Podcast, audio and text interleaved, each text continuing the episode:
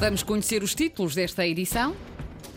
Vacinação contra a Covid começa no final do mês nos Açores, mas ao contrário do país, não poderá ser aplicada nas farmácias da região que protestam. Foi um dos grandes responsáveis pela redução da taxa de mortalidade infantil nos Açores, que batia recordes no país. Morreu hoje Pereira Duarte, o conhecido e reconhecido médico pediatra açoriano. Biotech Synergy, apresentada esta tarde, é a primeira empresa criada a partir de um centro de investigação da Universidade dos Açores.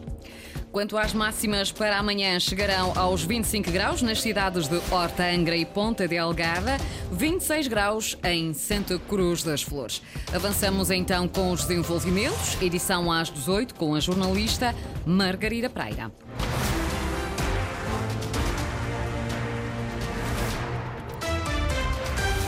Vacinação contra a Covid arranca no final do mês nos Açores. Era, é para pessoas com mais de 60 anos. Para quem a quiser levar, a aplicação da vacina será feita obrigatoriamente nas unidades de saúde da região, ao contrário do continente, e por decisão do Governo Regional, não poderá ser aplicada nas farmácias. Sandra Pimenta. Nos Açores, as pessoas com mais de 60 anos vão poder, já na próxima semana, agendar a toma de mais uma dose da vacina contra a Covid-19. Nós já temos algumas doses, bolas de vacinas prontas a serem distribuídas e depois administradas.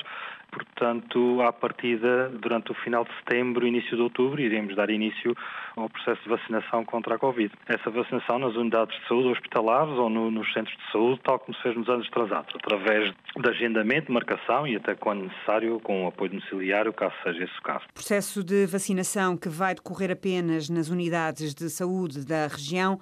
As farmácias comunitárias ficam de fora, ao contrário do que acontece no continente.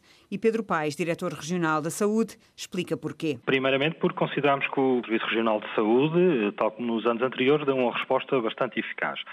Segundo, teríamos aqui alguns possíveis constrangimentos no que toca à logística de acondicionamento até das próprias vacinas, do produto em si, pelo que não consideramos ser ainda necessário a cativação desses recursos através das farmácias. Os números da Covid-19 nos Açores estão atualmente controlados, mas o Conselho da Direção Regional da Saúde é vacinar sempre, sobretudo para os grupos de risco. As farmácias da região já oficiaram ao governo o seu descontentamento pelo fato de não poderem administrar, de administrar as vacinas Covid. As farmácias açorianas vão começar já na próxima semana a ajudar a população mais idosa na vacinação contra a gripe. Já na vacinação contra a Covid-19, ficaram de fora por decisão do Governo Regional. O Governo Regional achou que não necessitava de, da nossa ajuda. Foram ouvidos uh, nessa decisão do Governo? Uh, não.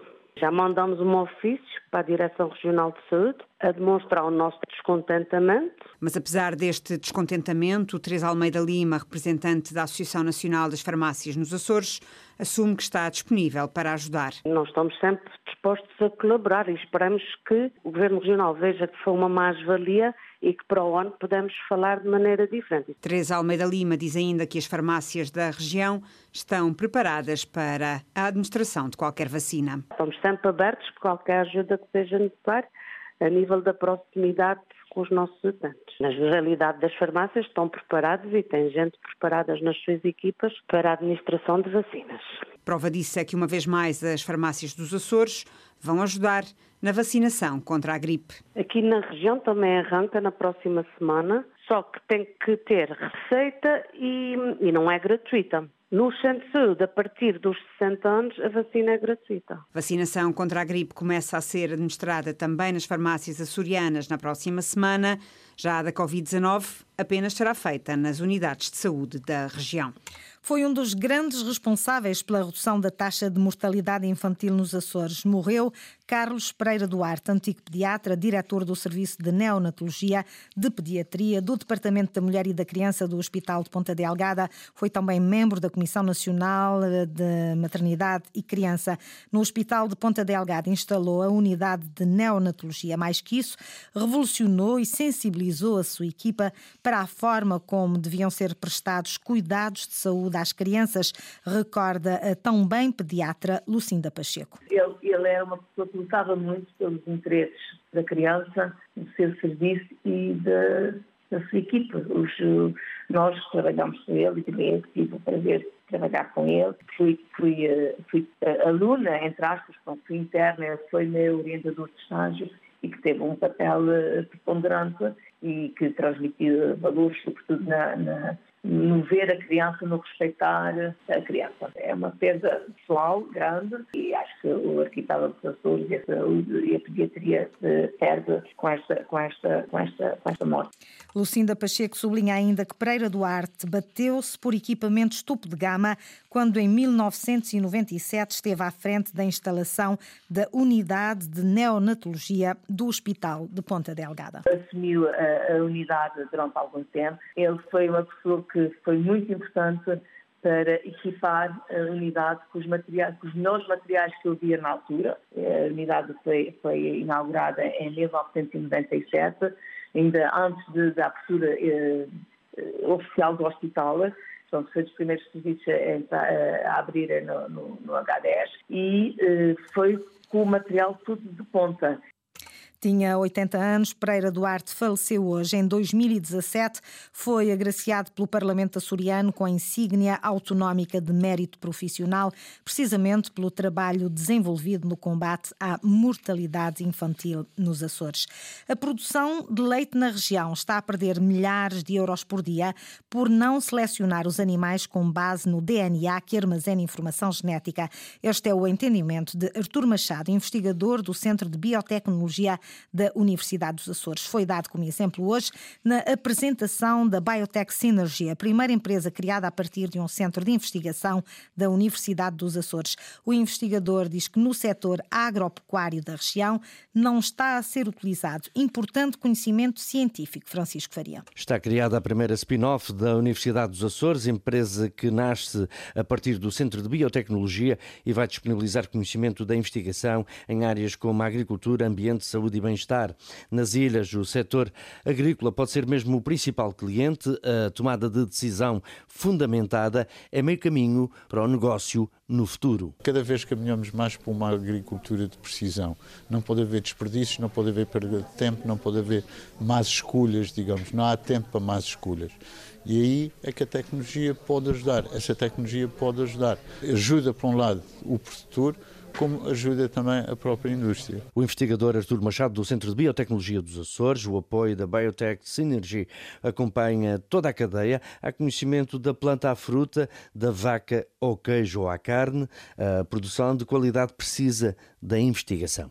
Eu não posso abandonar o suporte tecnológico que vai permitir que este setor tenha uma, produtos de valor acrescentado muito mais elevados e capazes de competir com o estrangeiro. A Biotech Synergy vai também realizar análises genéticas que atualmente são feitas no estrangeiro. Os profissionais ligados a esta empresa alertam ainda para a necessidade de maior investimento na ciência. Como é que vamos criar realmente mais valia? Como é que vamos manter a sustentabilidade, a caminhar para a sustentabilidade e manter a produtividade? E, portanto, as respostas é com base tecnológica é que é possível tirar o melhor de tudo. A Universidade dos Açores cria empresa para disponibilizar apoio a empresas e a produtores que queiram fundamentar o investimento no conhecimento científico. Esta empresa terá sede no Terinov, Parque de Ciência e Tecnologia da Terceira. O Governo Regional autorizou a transferência de 2 milhões e 800 mil euros para o IFAP, o Instituto de Financiamento da Agricultura. É para garantir o suplemento ao prémio aos produtores de leite de decisão tomada em Conselho de Governo. Aprovar a resolução que autoriza a transferência para o IFAP-IP da importância de 2 milhões 818 mil e 400 euros para fazer face ao suplemento do prémio aos produtores de leite da medida Prémio às eh, Produções Animais do subprograma POSEI Açores. Manuel São João, hoje o porta-voz do Conselho de Governo, o Executivo aprovou ainda a concessão de 1 milhão e 600 mil euros em apoios financeiros para cooperativas nos domínios da agricultura, pecuária e desenvolvimento rural. Três dias, três conselhos. Terminaram hoje as jornadas parlamentares do PSD na povoação, Lagoa e Ponta Delgada. Os deputados social-democratas encerram o ciclo que iniciaram em julho de visitas a todos os conselhos da Ilha de São Miguel para perceberem os desafios e as potencialidades da iniciativa privada na economia miquelense. Inês Linhares Dias. No último dia das jornadas parlamentares do PSD em São Miguel, o social-democrata António Vasco Viveiros realça um moderado otimismo que paira sobre as empresas privadas devido aos investimentos públicos, mas também ao interesse de imensas companhias em voar para São Miguel no próximo verão, considera o deputado. Há um clima de moderado otimismo que é preciso potenciar. Da parte daquilo que é o investimento público, tem havido investimento público em áreas essenciais para que se criem competitividade das empresas. Terminou há pouco tempo o investimento no Porto de Ponta Delgada, da sua melhoria. Há um plano diretor que também será elaborado, criando melhores condições do ponto de vista das acessibilidades. Eh, o transporte aéreo, naturalmente, que é relevante. Há boas perspectivas para o próximo, para o próximo verão. Há imensas companhias interessadas em voar para São Miguel. Os deputados do PSD terminam hoje novas jornadas parlamentares que encerram o périplo pelos conselhos miquelenses com povoação, Lagoa e Ponta Delgada.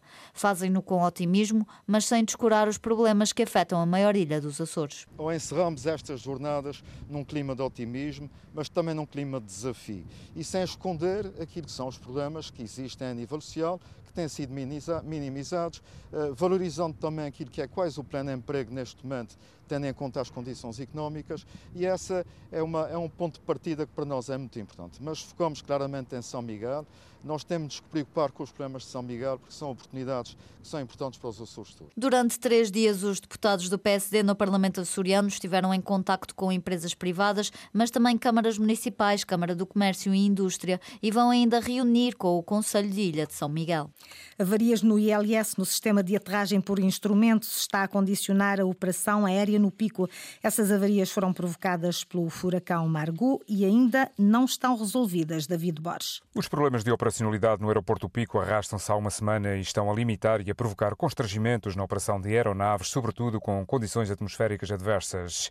A avaria no sistema de iluminação da pista e a inoperacionalidade do ILS já obrigou inclusivamente ao cancelamento de algumas ligações aéreas. O último cancelamento aconteceu no dia de ontem com o voo entre Lisboa e o Pico a ser cancelado devido à baixa visibilidade não permitir a operação de aterragem sem o apoio do sistema ILS.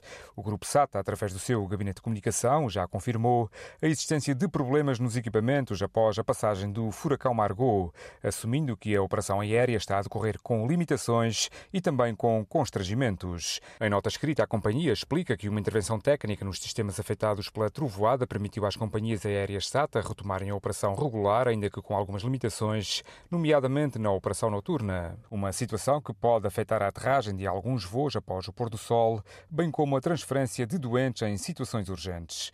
Apesar do problema estar identificado, a SATA não confirma quando é que as ligações aéreas poderão voltar a realizar-se sem limitações, afirmando apenas que a normalidade de toda a operação deve ser concretizada com a maior brevidade possível, ou seja, assim que sejam repostas todas as redundâncias necessárias. Do ar para o mar, graciosa mar de oportunidades. É nome de fórum a decorrer na ilha, considerada a capital do mergulho nos Açores. Especialistas e operadores turísticos consideram que é possível dar nova dinâmica ao turismo subaquático na região, Luís Costa. São reconhecidas as potencialidades do Mar da Graciosa para o mergulho ou para o surf, mas é necessário um novo impulso ao turismo subaquático, defende Francisco Andrade, presidente da Agraprom, que junta especialistas e operadores. Conseguir cativar o turista para a nossa ilha, que é a reserva da biosfera, que tem tanto ou mais para dar como as outras, só que talvez por um pouco de desinvestimento e de algum atrito aqui entre operacionais e, interlocutores, uh, criar aqui uma nova dinâmica e, e, e potenciar aqui o destino Graciosa. O fórum está dividido em três painéis de debate: turismo, ambiente e segurança no mergulho. O primeiro desafio veio do representante do núcleo empresarial. Carlos Brum propõe a criação de um grupo de trabalho com as entidades locais para melhorar o que falta fazer. Existem grandes investimentos que estão por fazer, como é o caso da Marina da Barra, que é uma estrutura de apoio a, a todas estas atividades. Mas, para além desses, desses, grandes investimentos, existem pequenas, pequenas coisas que podem facilitar em muito a operação, a logística, uh, dos operadores que se dediquem a estas atividades. António Reis, presidente da Câmara Municipal, aceita o desafio sem esquecer os pescadores. Eu não tenho dúvida nenhuma que o setor das pescas percebe perfeitamente o mar de oportunidades que está associado àquilo que também são as oportunidades para os pescadores. Portanto, acho que é uma ideia interessante podermos reunir com alguma frequência e apresentar resultados. Além do seminário, será exibido um filme documental e inaugurada uma exposição fotográfica. Há também workshops temáticos, visitas de barco e mergulhos. A Graciosa quer ser um mar de oportunidades no turismo subaquático. Foram as notícias da região, edição das 18 com a jornalista Margarida Praira. Notícias em permanência em acores.rtp.pt e também no Facebook da Antena 1 Açores.